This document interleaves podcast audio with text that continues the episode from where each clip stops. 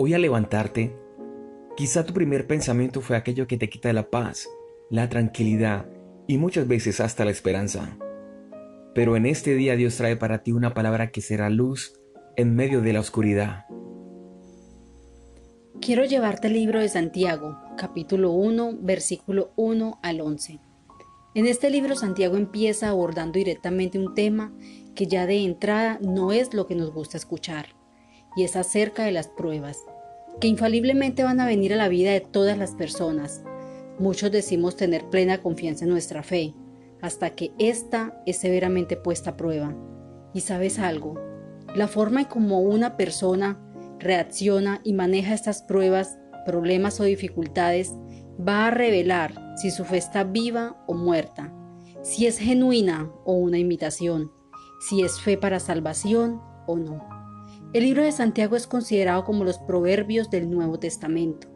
El consejo de Santiago es muy práctico.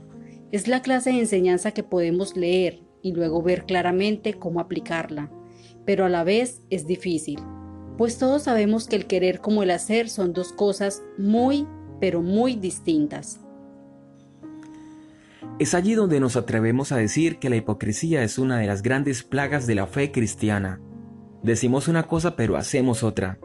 Ese fue el problema durante la época de Santiago y sigue siendo el problema hoy en día. El libro de Santiago nos desafía a que examinemos nuestras creencias y acciones. Santiago 1.2 dice, Hermanos míos, considérense muy dichosos cuando estén pasando por diversas pruebas. Imagínate lo que sería de tu vida si no tuvieras ninguna preocupación. ¿Cómo vas a encontrar contentamiento en Cristo? Puede que nunca sepamos de este lado del cielo por qué ciertas cosas pasan, pero necesitamos poner nuestra fe en Jesucristo, especialmente cuando no podemos ver ni entender lo que Él está haciendo Jesús pone nuestra fe a prueba. Escúchalo bien, pone nuestra fe a prueba. Él pone nuestra devoción a prueba, Él nos lleva al límite de nuestras habilidades, de nuestros recursos, para que aprendamos a confiar en Él, en vez de confiar en nosotros mismos. Mis recursos son limitados, pero cuando miro a Jesús tengo recursos ilimitados. Mis fuerzas son limitadas, pero cuando confío en Jesús tengo fuerzas ilimitadas. El apóstol Pablo dice en 2 Corintios 12:10, Por eso, por amor a Cristo me gozo en las debilidades, en las afrentas, en las necesidades, en las pruebas, en las persecuciones y en las angustias, porque mi debilidad es mi fuerza. Así que considérate dichoso cuando Dios te pone a prueba.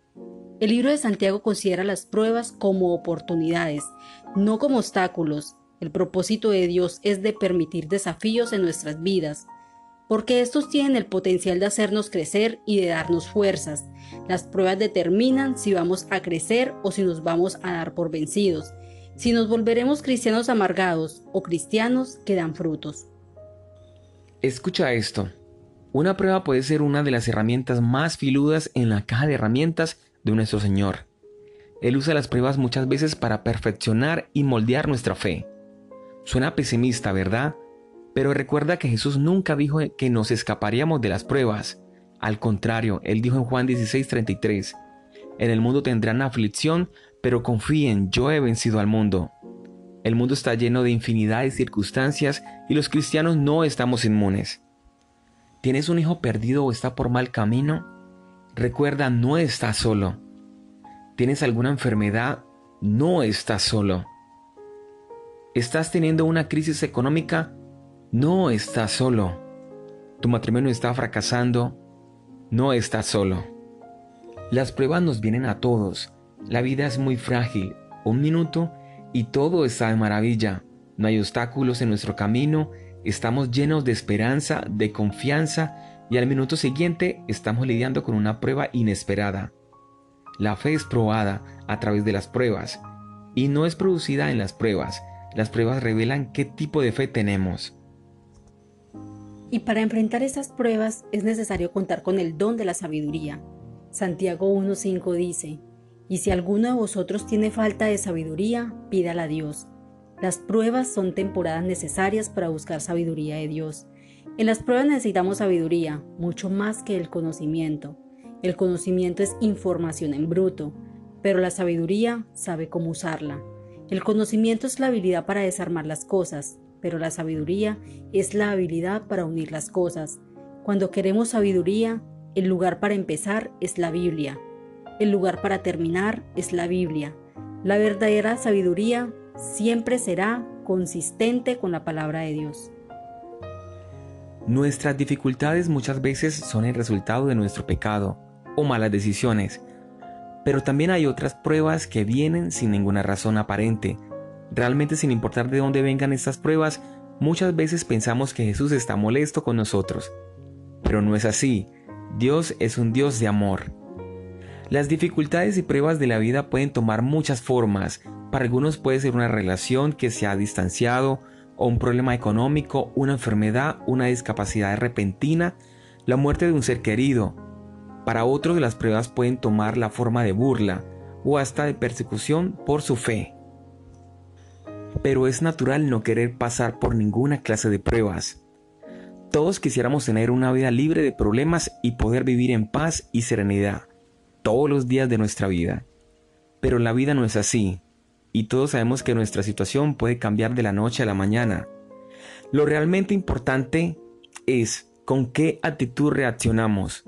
Las pruebas te ponen furioso, te desesperan, menguan tu fe. Jesús dice que saldrás adelante. ¿Piensas que no? Nos da temor y pensamos casi siempre que la depresión nunca se irá, que la gritería nunca parará, que el dolor nunca pasará. Se hará tu carga más liviana. Nos sentimos oprimidos, atrapados, predestinados al fracaso. ¿Saldremos alguna vez de todo esto? Sí, claro que sí. El Señor nos da una promesa en su palabra. En Isaías 43, 2, Cuando pases por las aguas, yo estaré contigo. Cuando cruces los ríos, no te anegarán. Cuando pases por el fuego, no te quemarás ni las llamas arderán en ti. Yo soy el Señor tu Dios, yo soy tu Salvador. Así que hoy te invitamos a dejar de lado la duda, la incredulidad.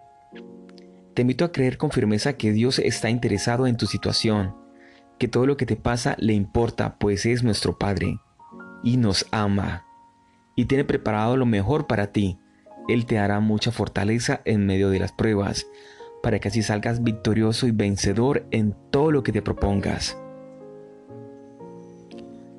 Somos Comunidad Cristiana de Fe Urabá. Estamos ubicados en la carrera principal del municipio de Carepa, salida Chigrodó.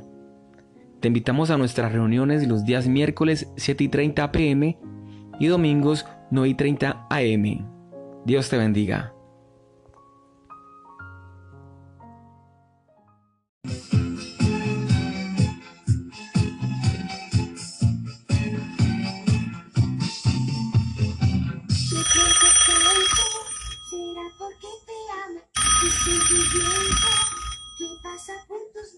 ¿Quién me llamará? Ay, es Vides. Hola Vides, ¿cómo vas? Cuéntamelo todo. Hola Kate, súper bien. Oye, te tengo una, una señora bomba, que te vas a ir para atrás. ¿Qué? ¿Cómo así? Cuente pues. Mm, te lo voy a contar, porque eres mi amiga de confianza. ¿Cómo te parece que me contaron que el pastor iba por la vía trotando con una chica? Ay, ¿cómo así? ¿En serio? Hmm, Voy de una a contarle a los líderes, porque es que hay que orar por él, porque lo que está haciendo no está nada bien. Ey, pero pilas, no vas a decir que yo te dije. Ojo pues.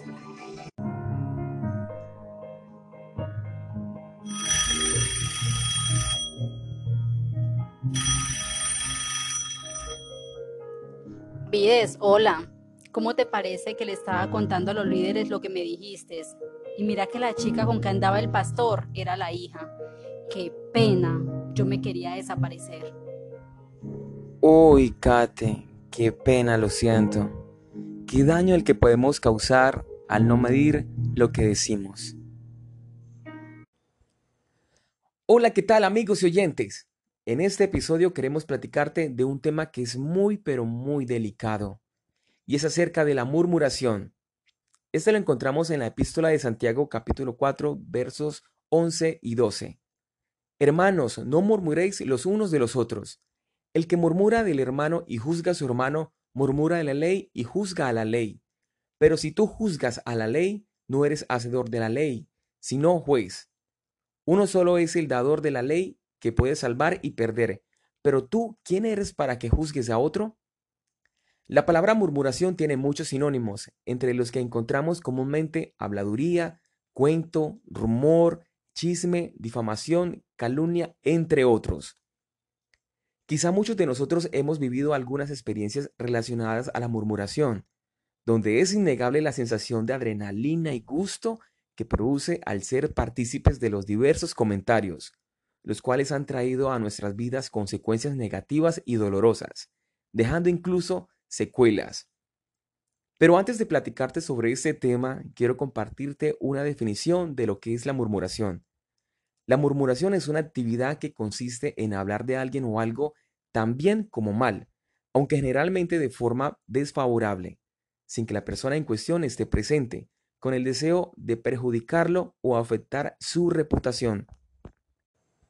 La murmuración, o como coloquialmente lo conocemos, chisme, desafortunadamente es un cáncer que destruye vidas, familias, iglesias, empresas, amistades, Sociedades enteras han sido afectadas profundamente. Este entra y empieza a destruir y carcomer. Trae podredumbre, una cantidad de cosas muy perversas y muy malas. Este es un pecado que por lo general todos los seres humanos cometemos y los cristianos estamos exceptos. Por la murmuración, muchos han traído sobre sí mismos el juicio de Dios y su disciplina. Un ejemplo fue cuando los israelitas que salieron de la esclavitud de Egipto Viendo las grandes señales y milagros que Dios hizo, no pudieron disfrutar las promesas que Dios les había hecho. Una de las razones por las cuales esto les aconteció fue porque murmuraron contra Dios y contra Moisés.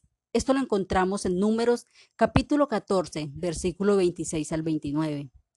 Otro claro ejemplo lo vemos cuando los judíos murmuraron constantemente contra Jesús, por lo que decía, por lo que hacía, mejor dicho, por todo. La murmuración es una enfermedad espiritual que afecta la vida espiritual de todas las personas y es ocasionada por la poca relación y conexión que tenemos con Dios. Muchas personas sufren de incontinencia en la lengua, no la pueden controlar, les gusta la crítica, la murmuración, el chisme. Con su boca dicen amar a Dios, le oran, le cantan, le alaban, pero con esa misma boca condenan y difaman y calumnian a su hermano en la fe, al jefe, a la empresa donde labora, amigos, familiares, etc. De eso está hablando Santiago. Vemos que nos enseña sobre el uso de la lengua y cómo debe ser nuestro trato hacia nuestro prójimo.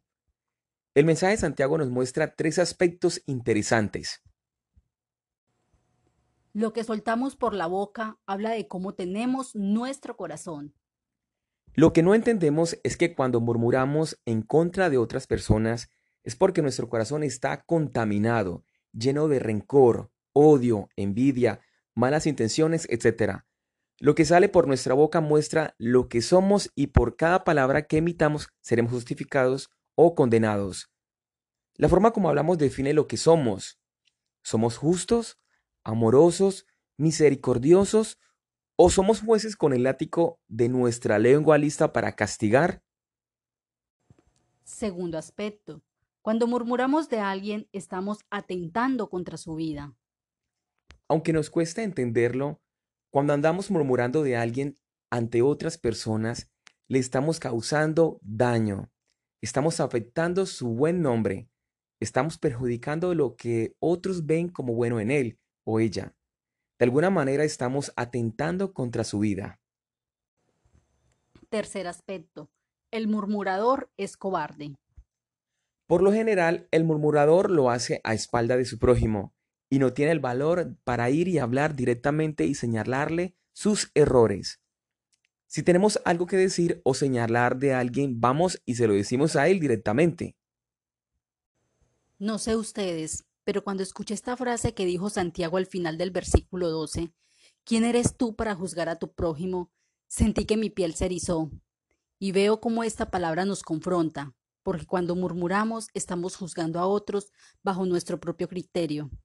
Y es que es tan fácil juzgar, incluso pienso que es más fácil juzgar que no hacerlo.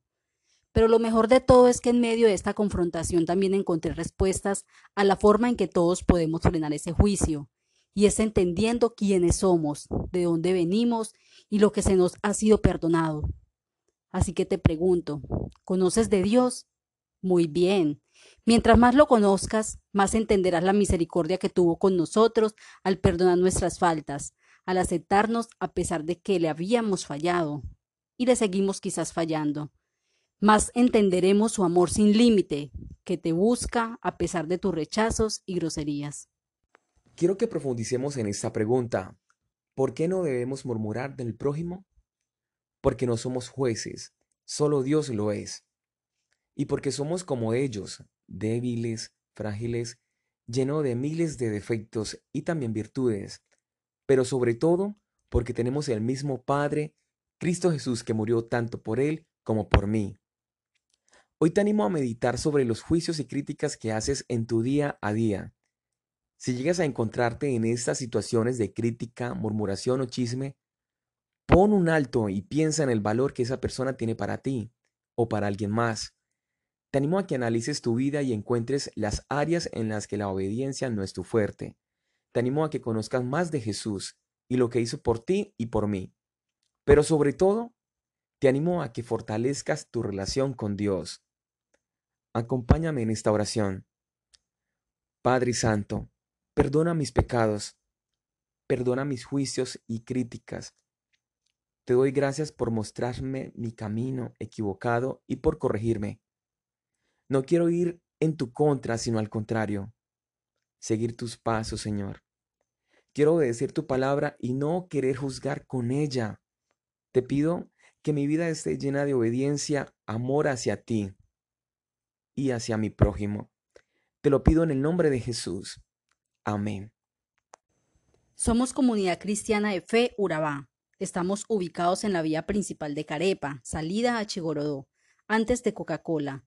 Te invito a nuestro servicio los días miércoles 7.30 pm y los domingos 9.30 am. Dios tiene una palabra especial para ti. Te esperamos.